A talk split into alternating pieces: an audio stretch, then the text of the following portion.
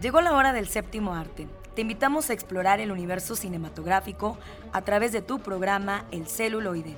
Entérate de festivales, talleres, música de todos los tiempos, ciclos, grandes leyendas, cartelera, adaptaciones, historias, entrevistas, recomendaciones, el eco de las ciencias y mucho más.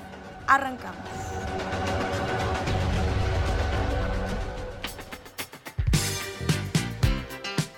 Muy buenas tardes, buenas noches, buenos días, según el sistema por el cual nos estén escuchando, ya sea a través del 1190 de AM o por el podcast. Es un placer estar con ustedes. Agradezco los controles a Eduardo Carrillo que siempre nos acompañan. Disfruten de nuestras secciones, tenemos recomendaciones, tenemos el lado ñoño y si se quedaron con ganas, pues también tenemos algo muy especial para ustedes tendremos de visita a la actriz debutante, Verónica Stanford, que nos habla acerca de la experiencia de actuar en un medio como lo es el teatro. Así que quédense con nosotros para eh, disfrutar precisamente del séptimo arte y conocer más allá de la actuación, de la preparación de un personaje. ¿Qué les parece si arrancamos? Llegó el momento de recibir a nuestros invitados. Escucha la entrevista.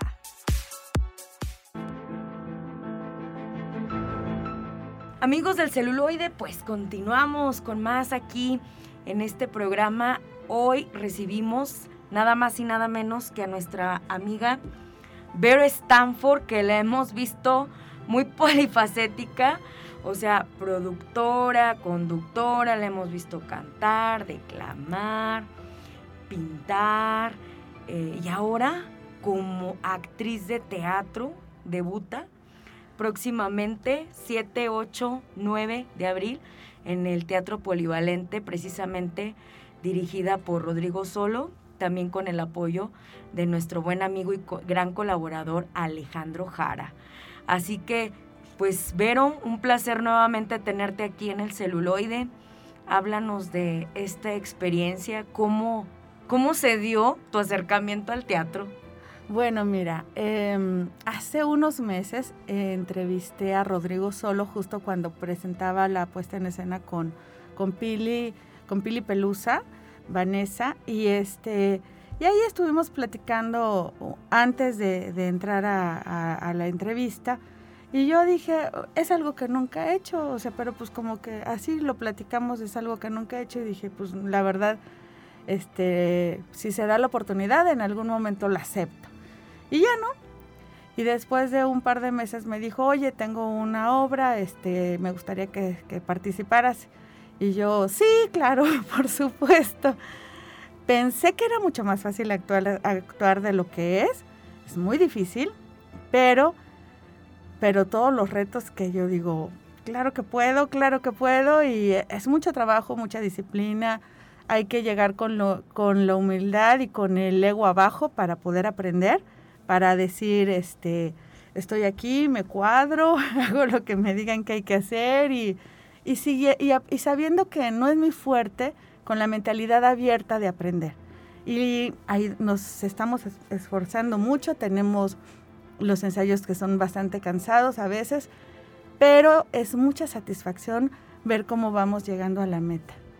¿Cuál ha sido la parte más difícil en este proyecto, en este reto de actuar en teatro? Pues mira, eh, lo difícil es conectarte con el personaje, porque cada, cada escena es conectarte con una emoción. Entonces tienes que hacer un trabajo muy fuerte para poder conectarte con, cada escena y, y, eso, es, eso es realmente es muy difícil porque también es mover emociones internas y, este, y proyectar, a veces te proyectas de lo mismo que estás, de la misma trama porque es, son, es la vida de tres mujeres, aparentemente normales, todo normal, pero su vida tiene muchos matices. Entonces, te conectas con la emoción en alguno u otro momento de, los tres personajes. Entonces, eso es complejo. Y además, conéctate todos los días. Eh, es un trabajo difícil, muy difícil, pero lo hemos logrado muy bien. O sea, sí, sí va, va de la mano. Incluso Ale siempre llora y luego lloro yo y luego llora la otra. es parte de, es parte de, de, el dramatismo que llevan las escenas, pero también tenemos que aprender como de, ya lloramos, bueno, ahora relájate. O sea, ya lloramos y otra vez, y ahí va, así. Así es. La obra se llama Confesiones y Confirmaciones. ¿Nos podrías describir un poco la esencia de tu personaje? Mira, mi personaje, ¿qué te puedo decir? Es una mujer eh, un tanto parecida a mí, porque es una mujer fuerte, es una mujer valiente, es una mujer segura, es una mujer sin miedo, es una mujer que enfrenta al mundo para hacer lo que ama y que también asume las consecuencias de todo esto. Entonces, este, eso me gusta. Y, y aparte me ha dado fuerza, ¿sabes? Porque en algunas partes de mi vida, pues también como que te sientes un tanto inseguro y luego dices, no, claro que puedes. Y, y, es, es como meterte en el personaje y decir, si ella puede, yo también y tengo que poder para que lo logre, ¿no? Entonces es, es una conexión muy padre. Muy bien, o sea que te sentiste muy identificada. Sí, me costó mucho lograr esa, esa, esa identificación con el personaje, eh, me costó mucho porque si había puntos donde yo decía, ¿qué pasa aquí? Este, ya no sé de qué estamos hablando, porque eh, eh, llega un punto donde ella, se enamora, habla del amor, y yo decía, ya, ya ni me acuerdo qué es eso. Este, entonces, entonces sí es como complejo, pero, pero me ha ayudado muchísimo, porque como que me liberó de todos mis miedos y, y aprendí del personaje, y, es, y la verdad es, es muy, un personaje muy bonito. Tienen que verlo, 7, 8, 9 de abril agenden por favor, compren sus boletos porque se va a llenar. Se va a llenar, estoy segura. Sí, es que por favor no se queden fuera y luego no digan, ay, me la perdí, solo son tres días. Así es, ojalá que la puedan llevar a diferentes puntos, ¿no? Pues sería genial. O del estado o del país sería genial, porque es mucho trabajo, es mucho trabajo, pero la verdad, estamos fascinadas estamos fascinadas con el, con el proyecto, nos enamoramos del proyecto. Son tres personas. Somos tres, sí, somos tres. Está Alejandra Zavala, está Ana Mendívil y, yo. Y la verdad es que son, estamos muy conectadas con los personajes. Eh, tenemos una química entre nosotras maravillosa que se nota dentro y fuera porque tenemos una conexión muy buena. Es la dirección de Rodrigo Solo también. Eh, aprendemos mucho de él. Y Alex, ¿qué te puedo decir? O sea, nos da el punto así como de, orientación y guía de una manera muy bonita. Entonces, estoy muy agradecida. Yo estoy muy agradecida con el proyecto.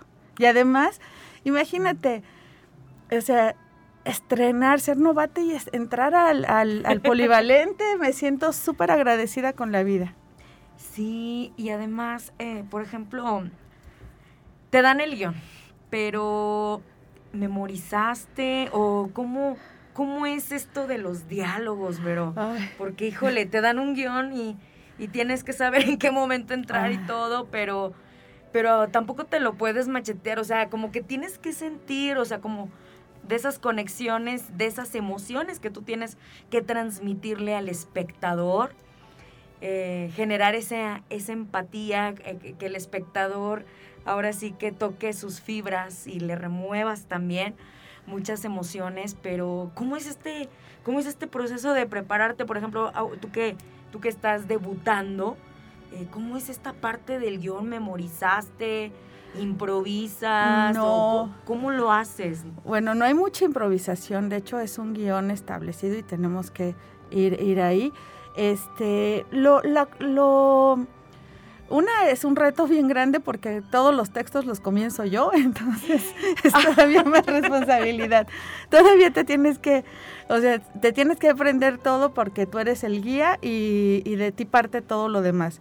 Entonces para mí ha sido un gran reto y es la conexión, o sea, es la conexión que tenemos que crear entre nosotras tres para romper esa rigidez y para que tener el vínculo de la memoria este, apoyado en otro. Entonces sí es como yo digo esto y ya después ya sé lo que va a decir la otra y ya sé lo que tengo que decir y tienes que irlo ensamblando.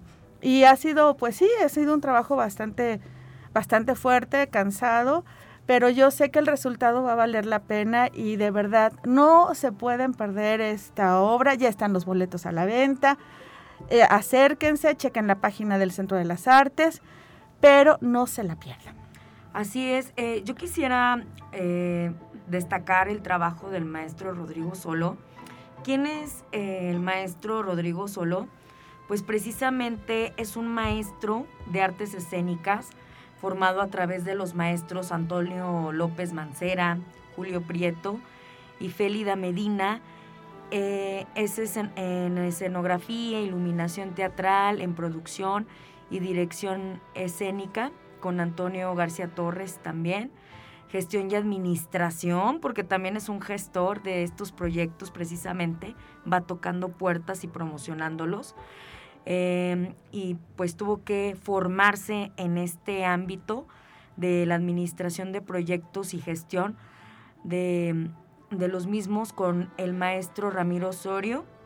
Sí, colabora como asistente de dirección de los maestros José Solé, Carlos Díaz Dupont y Kurt Hermann en espectáculos de ópera, opereta, zarzuela. Estudia dirección de escénica en el taller de la Casa de Cultura de Mexicali con el maestro Dagoberto Guillaumin Actuaciones eh, con los maestros Jacobo D., Eduardo López Rojas y Antonio García Torres. Eh, su formación como dramaturgo la inicia con Sergio Magaña, Guilebaldo López, Alejandro Licona y también con Luisa Santa Cruz. Y en 1980 pues funda el grupo teatral Los de a pie, proyecto independiente de teatro al que se considera parteaguas del vigoroso movimiento teatral que le permitió a Baja California y su capital poner en la escena nacional del teatro creado en la región. El mismo año pues es nombrado coordinador de participación popular en la cultura y coordinador técnico del teatro de Estado en la Dirección de Asuntos Culturales del Gobierno de Baja California. Su labor inicia el proceso de consolidación profesional en el ejercicio de la gestión y administración de proyectos y políticas culturales y en 1985 fue nombrado director artístico de la sala de espectáculos del Centro Cultural Tijuana, donde realizó una labor que le valió reconocimiento nacional y también al teatro situarlo como ejemplo a seguir en el resto del país. En 1988 cambia su residencia a San Luis Potosí, donde combinó sus actividades de diseñador de arquitectura e interiores con su vocación por las artes escénicas y la promoción cultural. En 1997 crea Espacio Escénico 5AC y reactiva el nombre Los de a pie, ya con residencia en la entidad. Y en esta época el grupo visita 22 ciudades del país y 16 estados donde su trabajo escénico le obtiene innumerables menciones en festivales y muestras de teatro. Es autor de 19 obras teatrales en las que destacan Balta, que ya nos ha platicado mucho, por cierto, el maestro Rodrigo y, Alejandro Jara. Premio de Dramaturgia Manuel José Otón 1998. En Campo Azul, exposición de motivos, los poderosos, mitos, la frontera y Balta, el encuentro. Y su trabajo pues ha sido definitivo y fundamental para el desarrollo de las artes escénicas en Mexicali, Tijuana y San Luis Potosí. Sí, pues él escribió esta, esta obra, la verdad está muy, muy padre, está muy bien, tiene, tiene matices muy, muy interesantes. Y de verdad sí me siento muy agradecida porque sí he aprendido muchísimo con él. Eh, precisamente es como le gusta a él las actrices eh, sin que sean actrices, o sea, para poder pulir, ¿no? desde, ah, desde abajo. O sea, que tengas como, como la esencia, algo, la chispa, y, y él, y él te guía porque sí, es, sí, te guía y te va explicando y te va diciendo cómo tienes que, que hacer todo, eh, todo el personaje o toda la escena y, es, eso es muy bonito. Pero, pero sí, sí es un trabajo em, de disciplina muy importante al que eh, he tenido que sumarme a eso, a la disciplina. muy bien, pero pues muchísimas gracias que nos visitaste. Gracias a ti, Pati, por el espacio. Sí, ojalá pronto eh, tengamos la oportunidad de ver Mujer, Mujer de Cristal, ¿verdad? Fue el monólogo que presentaste en el primer encuentro de mujeres líderes. Ese es muy bonito, eh, la verdad me sentí muy agradecida también de esta invitación. Y, y, este, bueno, yo lo, yo lo escribí y, este, y la verdad es, sí les gustó mucho a las mujeres. Esto está muy bonito te, invitaremos para que nos lo muestres, porque pues no todos pudimos acudir a ese evento. Yo creo que estaría muy bien presentarlo en otros lados. Claro, y además, ¿sabes que Una me encantaría porque es muy motivacional y es mucha inspiración. Tus redes, Vero, por favor. Verónica Stanford Arte, Verónica Stanford, a los San Luis y este, en Instagram estoy como Verónica Stanford. Muchas gracias por todo, eh, de verdad. Confesiones y confirmaciones 7, 8 y 9 de abril, 8 de la noche. 8 de la noche. Teatro Polivalente, no se lo pueden perder. Verónica Stanford debutando como actriz de teatro junto a las compañeras Alejandra Zavala y Ana Mendíbil. Dirigidas por Rodrigo Solo y también con el apoyo de nuestro colaborador Alex Gara. Muchísimas gracias, continuamos. Muchas gracias.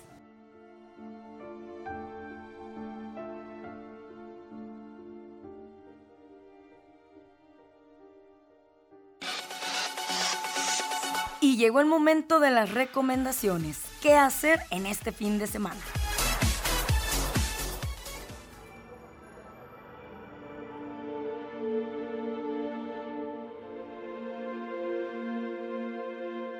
Muy buenas tardes a todos y todas, este es Miguel Ángel Eje de Cinema Cuarentena y aquí les traemos la recomendación de la semana.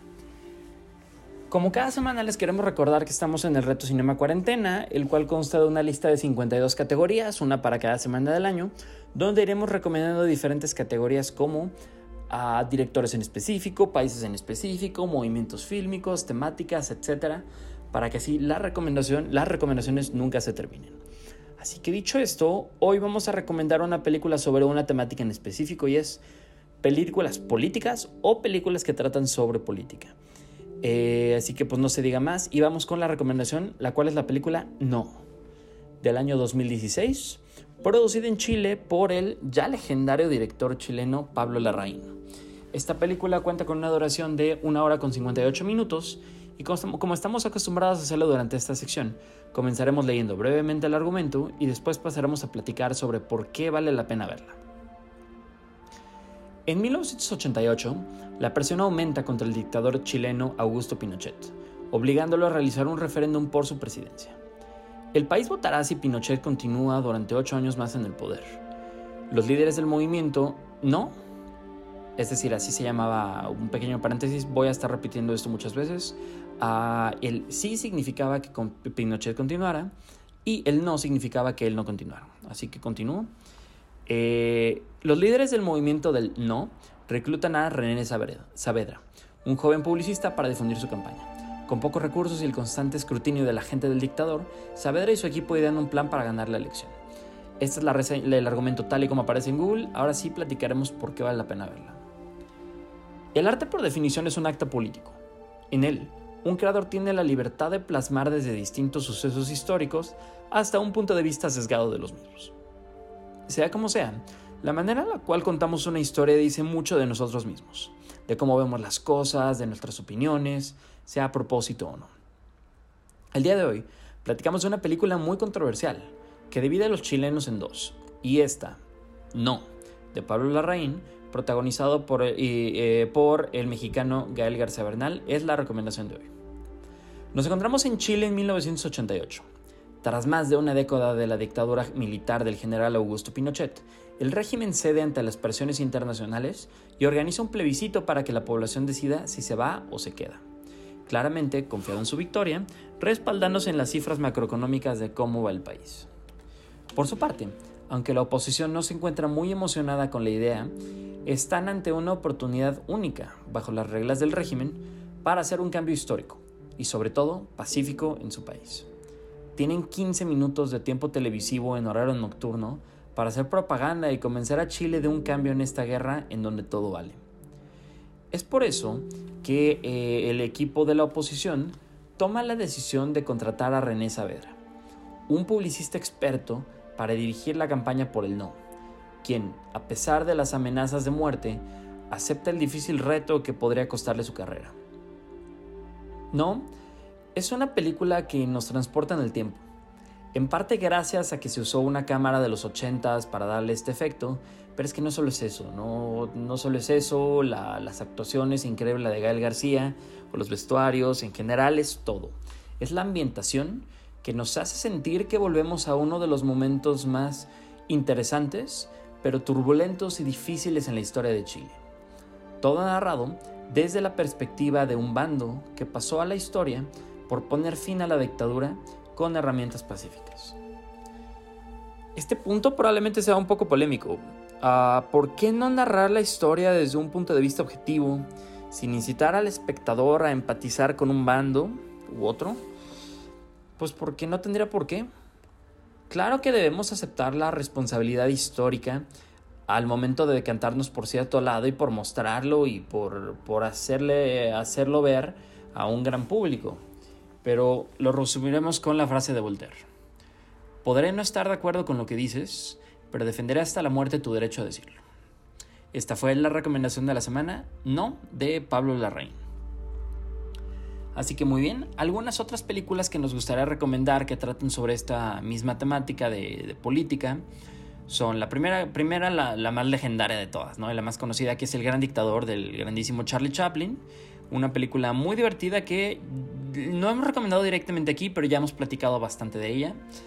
Ah, tenemos otra llamada Tempestad sobre Washington del legendario director Otto Preminger, una película muy a la vieja escuela de Hollywood, ah, bastante buena, vale bastante la pena verla, ¿no? Es una película al estilo Dos hombres en pugna, con el mismo estilo, vamos a dejarlo ahí, ¿no?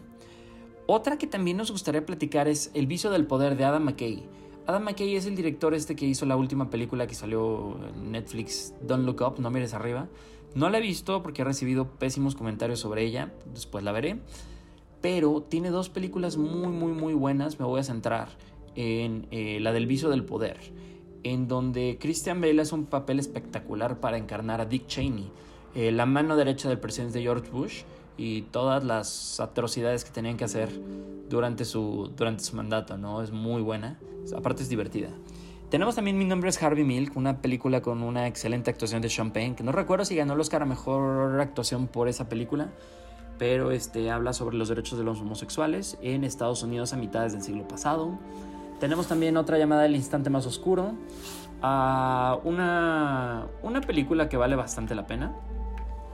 También las últimas dos son, primero que nada, La Dama de Hierro, una película eh, protagonizada por Meryl Streep, que sí ganó en esta ocasión otro Oscar más a mejor actuación. Eh, que, que, definitivamente la actuación es lo mejor de la película, que es una película que está buena, aunque no es la gran maravilla, como sí lo es la última recomendación que es Ciudadano Kane. Uh, esta, esta película Ciudadano Kane ya la hemos este, recomendado directamente aquí, ya hemos platicado bastante de ella, así que no añadiremos más. Y les agradecemos por dedicarnos un pedacito de su tiempo para escucharnos en esta sección. Este fue Miguel Ángel, hija de Cinema Cuarentena. Y aquí les. Y, eh, no olviden seguirnos en redes sociales como Cinema Cuarentena en Instagram y Facebook. O Trazos Urbanos 2.0 en Instagram y Facebook. Muchas gracias y hasta la próxima.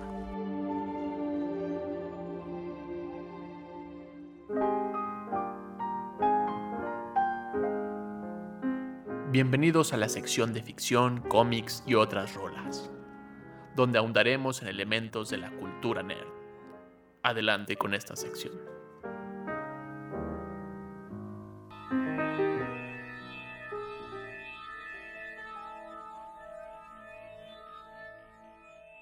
Hola a todos, bienvenidos al lado ñoño del celuloide. Me acompaña Carlos Buendía, Lalo Carrillo, Anabel Zavala, que acompaña a Lalo Carrillo. Yo soy Oscar Ramírez y hoy traemos para ti nuevas películas, nuevas historias y una clásica para hoy una película de 1979, si mal no me equivoco, titulada The Warrior, el clásico de Canal 5 de los sujetos que traen un traje de béisbol.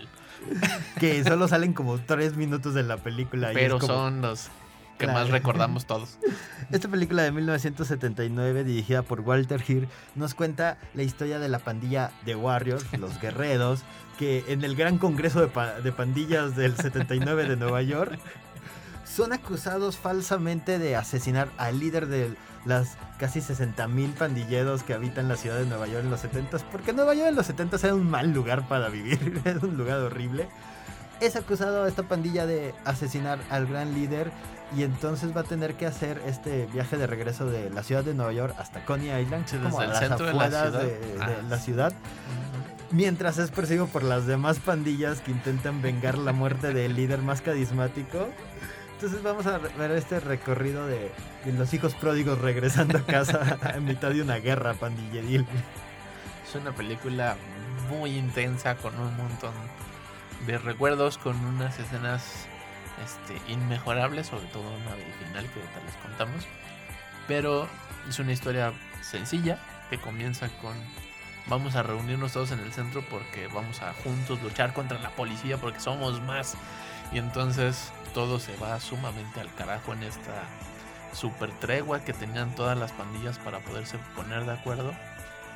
Y en este regreso a casa serán perseguidos de un montón de formas, con un montón de pandillas, mientras a punta de trancazos, golpes y muchas groserías de para los 70 tendrán que regresar a su casa.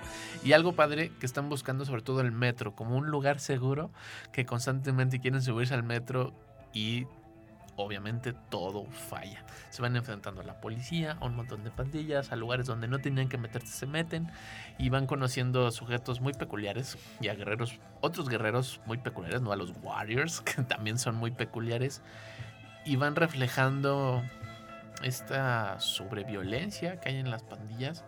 Y es padre cómo la ciudad de Nueva York se queda sola.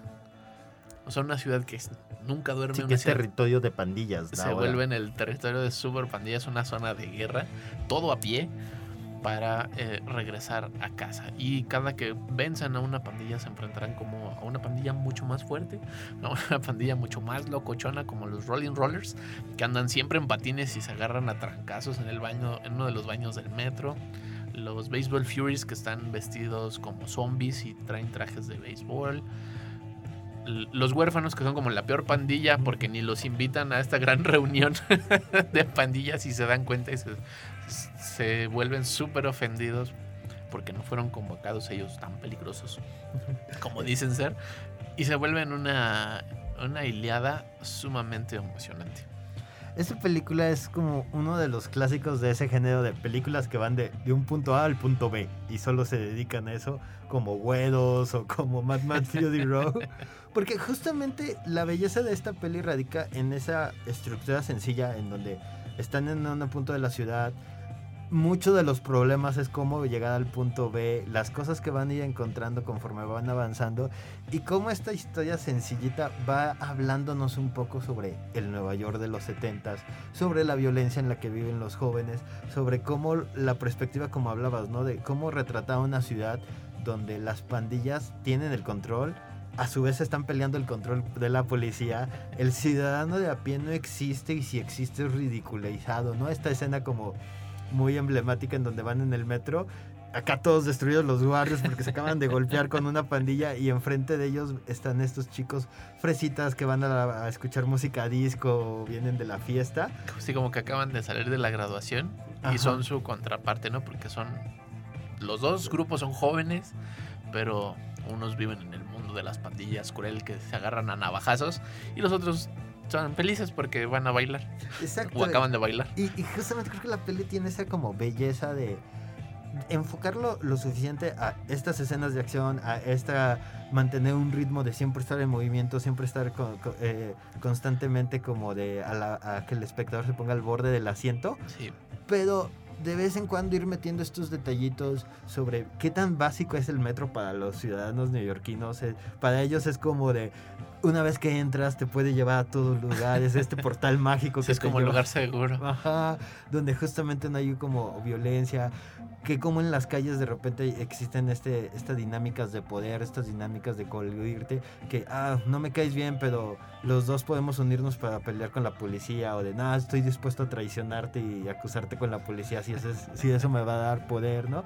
El cómo la radio se vuelve en este mensaje, este medio Ah, es de lo maravilloso de la película. es, es, es bellísimo el cómo retratan a una época previa a redes sociales, previa a mensajes, donde el teléfono pues era impráctico porque si vas en la calle, ¿a quién le No había puedes llamar? celular. Sí, no había celular.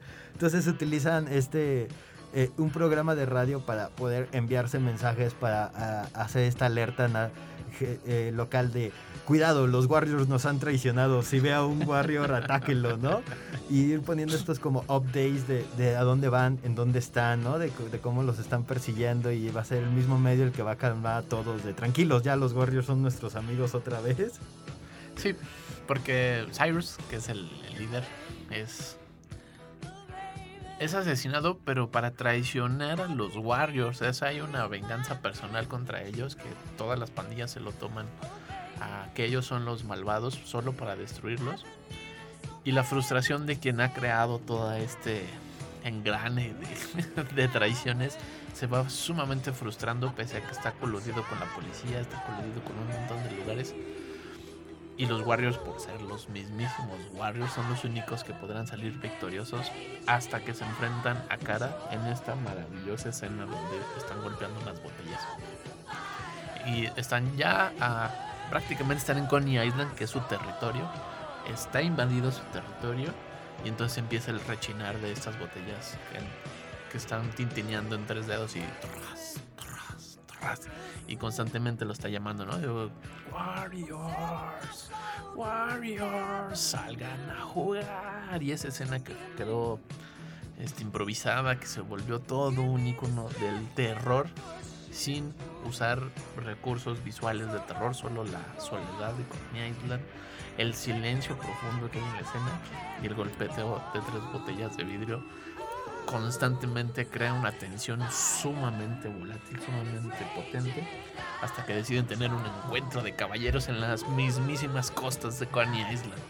Ahí con, con la feria de, de fondo, en el amanecer, porque todo ocurre dentro de una noche. Es maravilloso. es- Es, es una película que justamente empieza en el atardecer y, y termina en el amanecer, que nos va mostrando ciertas escenas en donde eh, está como todo armado para que empiece ahí. O sea, como que llegas a un punto, el punto A, punto 2, y entonces justamente ahí la escena está como cierta dinámica de, ah, ok, aquí va a ser como la escena en donde va a ser aterrorizado por estas personas, o no, aquí va a ser la escena en donde los van a atacar con un autobús o con una bomba molotov, o ah, es donde ellos van a poder burlarse de esto. Entonces, esta estructura de cada nueva punto en donde van llegando tienen una misión o tienen como de una... Ah, en este tienen que pasar desapercibidos. Sí, es como una, Como un videojuego. sí, como una especie de niveles. Ajá. El nivel donde la policía está teniendo un eh, este proyecto de encubierto y es capturado uno de, de- de los Warriors y lentamente van siendo menos que es algo peculiar en la película no, no volvemos a saber de los demás porque así es el camino de las pandillas hasta que quedan los menos y este episodio donde parecieran estar sumamente relajados que parecieran tener ese pequeño descanso cuando se encuentran a la pandilla de chicas que no saben que es una pandilla de chicas y en su inocencia juvenil y en su despertar juvenil son traicionados y agarrados a golpes en una fiesta donde ellos pensaron que iban a tener suerte con las chicas hasta que intentan pueden salir los que pueden salir y se van siendo los menos hasta que después de todas estas peleas todo este desarrollo social y queja social que tiene la película o muerte se ve reflejado en los adolescentes que les contábamos hace rato. ¿no? Estos adolescentes muy bien vestidos, que les encanta la vida y es vivir y todo es fácil, contra los pocos Warriors que quedan, que están sobre derrotados y que creen que ya van a llegar a casa, pero oh sorpresa. Sí, esta película eh, es- tiene un proceso muy curioso porque está basada como en un libro que está como muy denso sobre las Es pandillas. horrible ese libro como historia. Es- Porque ajá, es un libro más como social y de repente como de qué ocurre con las pandillas, como muy... este, como un análisis social sobre la- las propias pandillas. y a través de números, porque ni siquiera es como... este, No, no, no es muy narrativo, ¿no? Ajá. Es como más, una exposición bueno, de datos y hechos Sí. para llegar a una conclusión. Es más académico. es, es de esas cosas curiosas de alguien leyó un libro académico y dijo esto podría ser una gran historia. Y se volvió en una gran película. Ajá, porque justamente los primeros borradores de la película creo que hasta incluso llegaron a tratar de hacerlo basado en un western, o sea, como más en un género western. Era una historia como más deprimente, más oscura, más cruda. Y lo que lo vuelve es que el director cuando se mete en el, en el proyecto, él es más fan de los cómics y las aventuras y, la ciencia ficción y toda esta onda. Hay una edición que tiene cortes a escenas a través de cómics o de viñetitos de cómics que es muy divertida, que no todas las ediciones están, porque hay varias. Y sí, tiene esta, esta idea de retratar lo que a él le gusta y a mí me recuerda mucho a Easy Rider, como la idea de los pandillas de motociclistas y el viaje al desierto, el conocimiento, pero aquí está montado en la ciudad.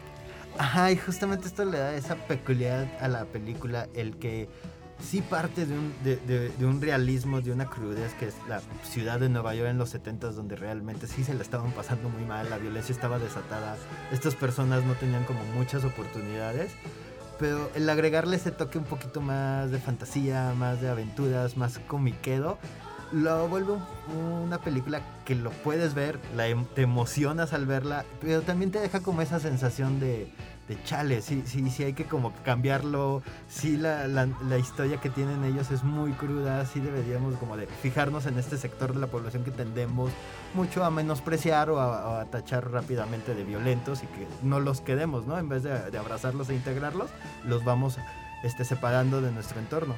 Sí, porque además te enamoras de, una, de unos pandilleros. Escríbanos en nuestra página de Facebook si ya la vieron, si no, cuáles de sus pandillas favoritas, además de The Warriors. Estamos en Facebook, búsquenos como El Celuloide. Y ahorita continuamos con más recomendaciones aquí en el 1190 del AM.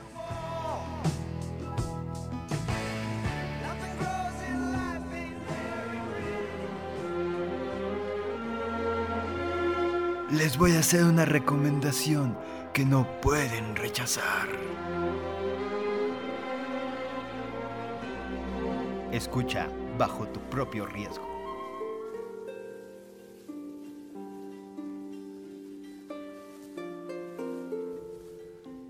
Hola amigos y amigas del celuloide, yo soy Carlos, buen día, me encuentro aquí con Oscar Ramírez. ¿Qué onda? Y siguiendo este capítulo de ¡Pandillas! pandillas, jóvenes, violencia y pobreza, una película que es... Tiene ti- más pandillas, más pobreza y más jóvenes. Pero no es igual de divertida que The Warriors, es más seria y profunda y dolorosa. Ratcatcher, esta película de 1999, escrita y dirigida por Liam Ramsey, que ustedes la Ramsey. conocerán como eh, la directora de Necesitamos hablar de Kevin. Gran película que nos cuenta la historia de Glasgow, este ciudad como un poquito pueblito tradicional inglés que en 1973 se le estaban pasando muy mal. la pobreza era horrible, el servicio de limpieza estaba en huelga, este, está ocurriendo este proceso social en donde el gobierno se da cuenta de que esa colonia en específico fracasó y, y- necesitan reubicar a las personas porque de plano ya no pueden vivir en esas casas, en esas condiciones, no hay drenaje, está un riachuelo que si lo tocas te das al pullido. Y en estas condiciones de vida vamos a encontrar a nuestro personaje James que va a ser nuestra guía acerca de todas estas circunstancias y toda esta violencia y todas es- estas ci- circunstancias que él va a vivir y como esa pequeña esperanza que un niño de 12, 14 años puede tener, Pero no. pero no. Al menos en la película, no. Sí, todo está narrado a través de, de los niños, entre cierto punto como la inocencia de estos niños que se comportan de una manera salvaje, abrupta, por las condiciones en las que están, ¿no? O sea, este, este lugar inhóspito, donde no hay ley, donde no hay dinero, todo este están tratando de sobrevivir de la mejor manera y la mejor manera es la peor forma posible para sobrevivir. Pero como que trata de contrarrestar un poquito esa crudeza con esta inocencia de los niños. Como para no plantearlo como algo crudo, como, como una realidad demasiado azotada, sino más bien como, como un reflejo de un contexto social con una crítica en la imagen muy muy fuerte. Las secuencias que tiene la película son bien intensas, tiene mucho juego de los fondos, la secuencia de cómo brinca de un espacio al otro, mientras unos niños se están golpeando porque es divertido. Sí, la historia como tal es simplemente James este, Si- inicia siendo niño. siendo niño en un tiene este evento traumático en donde uno de sus amigos se muere y él siente esta culpa ahogado en el río de Tóxico horrible este. tóxico. Y él tiene esta culpa no de, de avisar eh, él estaba jugando conmigo antes de que ese accidente pasara y lo, lo guarda y a través de como esta sensibilidad que él tiene no de tal vez hay algo más no está padre que nosotros convivamos así empezamos a ver justamente este entorno en donde pues todos los personajes tratan de sobrevivir, que, que creo que esa es como esta dinámica de no hay malos como tal, son solo personas reaccionando a su contexto y, y va desde pues la hermanita siendo súper cariñosa con el papá porque eso le va a conseguir que, le- que la premien o que le den cosas, la hermana adolescente alejándose de esa ciudad y, y- y teniendo estas excursiones hacia afuera donde nunca sabes qué está haciendo. Entonces todo es como una reacción y, y vamos a ver a James conviviendo con esto, o sea, como en su día cotidiano, el de salir a pasear y, y caminar entre la basura, va generando nuevas amistades, que cada amistad justamente está lidiando con sus propios problemas. Su amiga está abusada, siendo abusada por la pandilla local, su amigo también es como muy inocente y entonces se convierte en esta persona violentísima para, para poder encajar justamente en la comunidad de gente violenta, que es básicamente adolescentes sin control. Pero a través de estas cosas que, que parecía que no hay una historia, ¿no? Parecía que solo es como cosas que le van pasando a nuestro personaje. En realidad la película se centra mucho en, en este viaje interno, ¿no? Y, y el cómo a través de la imagen vamos viendo reflejado el, el viaje que está teniendo él internamente, el cómo pasa de entender, de ser un miembro funcional de esta sociedad violenta, cínica, a de repente creer que sí hay esperanza, que sí la vida está en otro lado y que podemos como cambiar y que de cierta manera alejarse un poquito de estamos condenados, ¿no? Pero no. Todo a través de, de una forma de, de contar la película a través de solo imágenes, de solo cortes, de James literalmente viajando en una ventana hacia otro mundo. Entonces, esta película tiene ese poderío visual. O sea, es una película que no puedes poner de fondo, porque si no, te vas a perder todo. James constantemente está tratando de como encontrarle la otra salida y lo encuentra a través de estas ventanas, el recurso de afuera hay de este marco hay otra realidad, pero esa otra realidad que se enfrenta se, se vuelve a ser otra realidad cruda, violenta, horrible, donde él no tiene escapatoria y se va descomponiendo su propio personaje, deja de ser niño, creo que es lo más importante en la película, que todos dejan de ser niños, que me recuerda un poquito al Señor de las Moscas, en cómo retrata la sociedad, el libro del Señor de las Moscas. Y aquí, más que retratar esa sociedad, es como de allá es así la sociedad, ve cómo son las personas, cómo son las personas de esa sociedad. Y se vuelven sumamente horribles, personajes muy despreciables y que pareciera para el espectador no tan fuerte, pareciera, porque son niños, pero cuando empiezas a ver el contexto, cuando empiezas a entender que esto sí pasó, que sigue pasando, no solo en Glasgow, este, se vuelve la película trascendental y tiene una potencia en imagen sumamente impresionante. Sí, creo que la directora ha, ha- ha dicho como en entrevistas que le gusta mucho esta idea de, de no olvidar la trama, sino de como ir reduciendo sus escenas a lo más elemental. Y entonces en esta peli justamente vemos muy poco en la imagen, es como de, ok, es una pared blanca, ¿no? Y, y está James ahí, pero justamente en esta cosa de ir quitando elementos que tal vez te estén distrayendo, empieza como a agregarle mucho más significado, ¿no? El, el hecho de, ah, es solo una ventana. Ah, ok, pues es la ventana que utiliza James para escapar de la realidad. Ay, este, es una cosa de violencia, pero la vamos a representar a través de un helado y mermelada. Y mermelada. Tiene una, una serie de imágenes que se vuelven poderosísimas porque justamente tiene la paciencia de irlas construyendo a través de, de este como estudio de, de personaje. Porque no son solo como acciones que van llevando una a la otra, sino que son como acciones que van sumando a la personalidad del personaje. El personaje que tú creías que al inicio era el cliché, como en el caso del papá, ¿no? Es como clásico, clásico papá borracho que no hace caso de, de la- de sus hijos. Realmente va creciendo y, y lo ves a través de circunstancias que le han ido pasando, cómo se convierte incluso en un héroe local. Ujú. Y, y esa persona despreciable que veías al inicio, ahora dices, ah, sí tiene sentimientos, sí, sí es No es- no es empático. Ajá, pero sigue siendo malo porque sigue teniendo como esta violencia. Entonces, justamente la peli se trata de eso, ¿no? De, de agregar personajes con personalidad, personajes que se sienten reales en circunstancias y todo esto ir como van evolucionando, se van convirtiendo en otras personas, van aprovechándose de otras personas y otras personas se están aprovechando de ellos. Es padre cómo se va desconstruyendo la propia película, porque el arranque sí hay muchos elementos, hay muchas que ver, como que te sitúa de golpe en, un- en una escena muy acelerada, en una película muy acelerada, y constantemente a través del agua, el viento, mucho, mu- como muchos elementos naturales, se va alentando la película y va quitando las cosas que, son, que no son trascendentales para los personajes y vamos entendiendo todos estos símbolos y todas estas metáforas visuales que tiene la película y se vuelve sumamente des- desesperanzadora la película se vuelve muy cruel y tiene lo esto que tú creías que era como insisto no como muy juvenil muy de niños y jiji jajaja al final ya no son niños en el sentido narrativo porque visual siguen siendo pero es el símbolo de eso somos y parece que no hay otra forma de salir de todo esto, toda esta contaminación de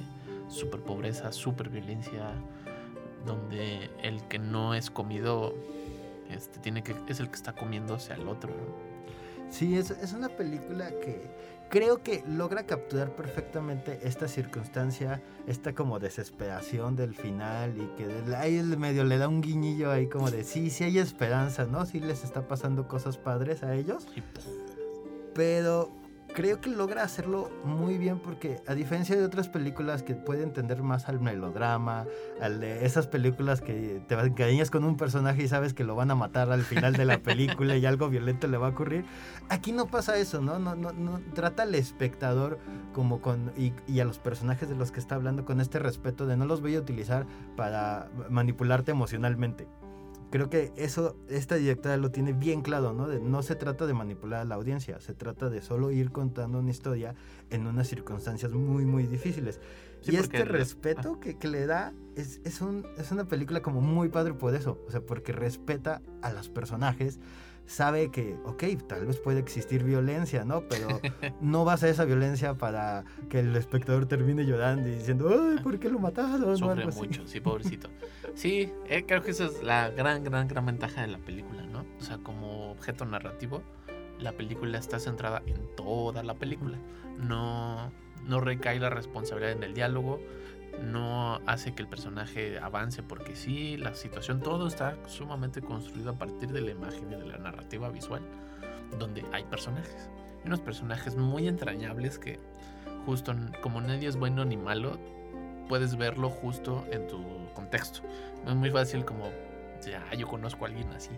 O, ay, este, sí, yo tenía un amigo así. Y, y eso, ese es el poder narrativo de la película, que aunque está centrado en un espacio muy concreto, en un tema muy concreto, en una situación histórica muy concreta, se puede abstraer y ponerla en cualquier otra realidad que tenga una semejanza particular, como tener una ventana para ver al otro destino.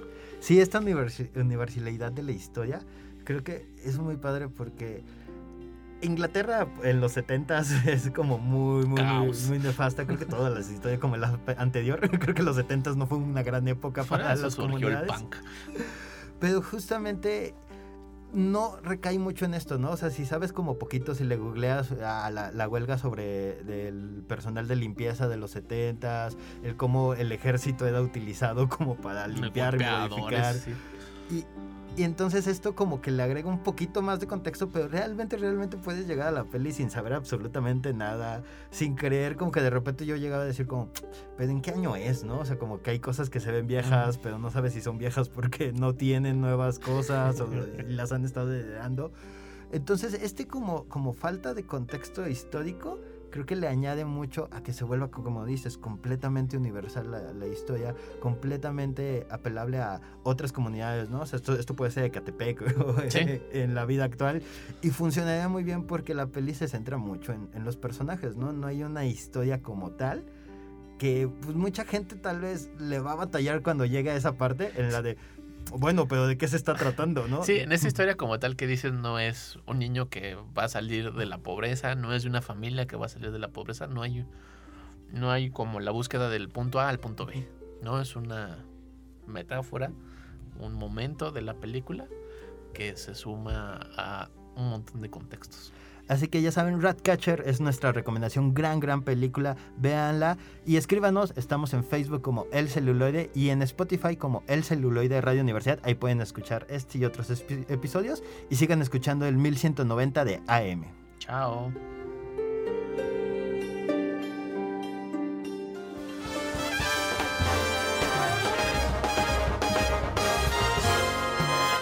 Esto fue El Celuloide. Escúchanos por el 1190 de AM. Teléfonos en cabinas 826-1348. Síguenos en nuestras redes sociales y YouTube, nos encuentras como El Celuloide. Dirección de Radio y Televisión de la Universidad Autónoma de San Luis Potosí.